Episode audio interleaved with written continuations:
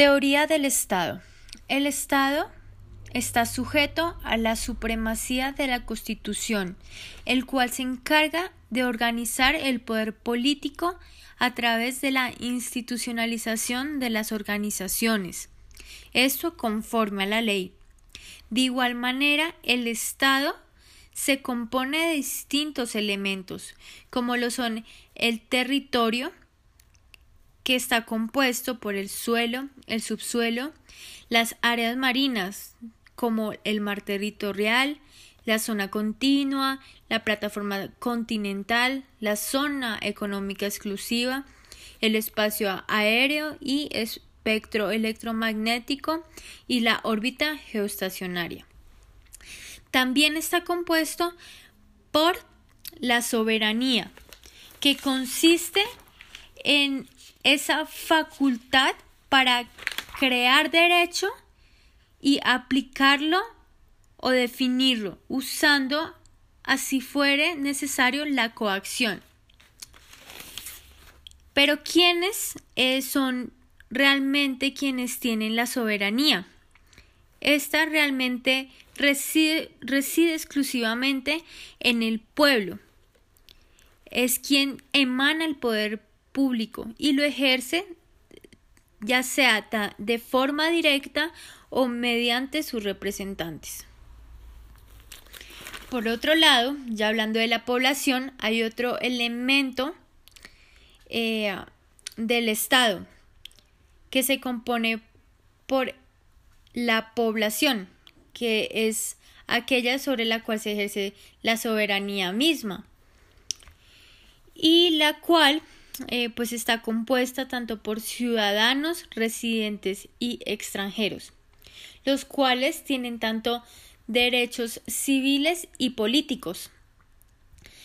Los civiles, tanto las libertades, los deberes, las obligaciones, los políticos, como la, el derecho al voto o a ser elegido. Pero cuando se hablan de derechos civiles y políticos hay que referirnos a los extranjeros, ya que ellos pueden disfrutar en Colombia de los derechos civiles, pero la ley podrá, por razones de orden público, subordinar a condiciones especiales o negar el ejercicio de determinados derechos civiles a los extranjeros.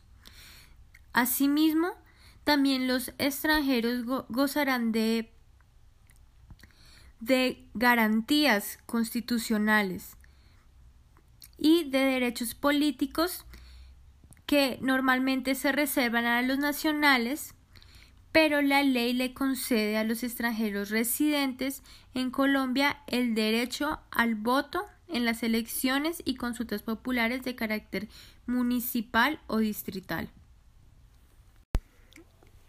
Es importante hacerse por último la pregunta de cuáles son los requisitos para adquirir la nacionalidad.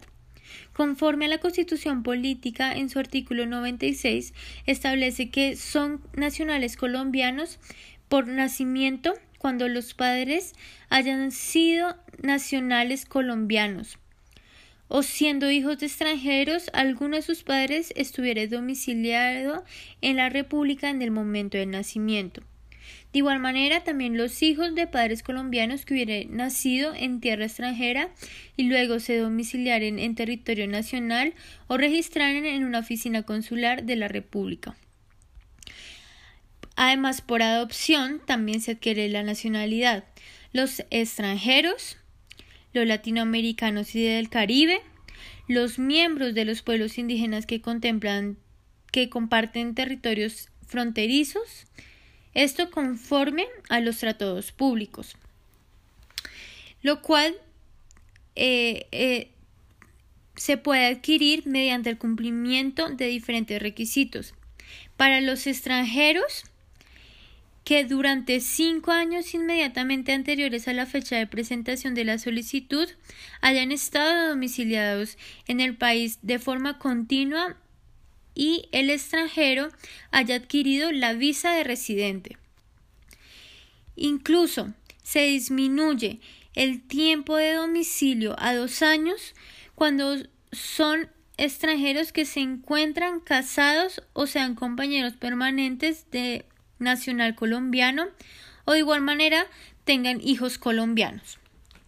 Para los latinoamericanos eh, deben estar domiciliados un año inmediatamente anterior a la fecha de presentación de la solicitud para que eh, también proceda la naturalización de los mismos.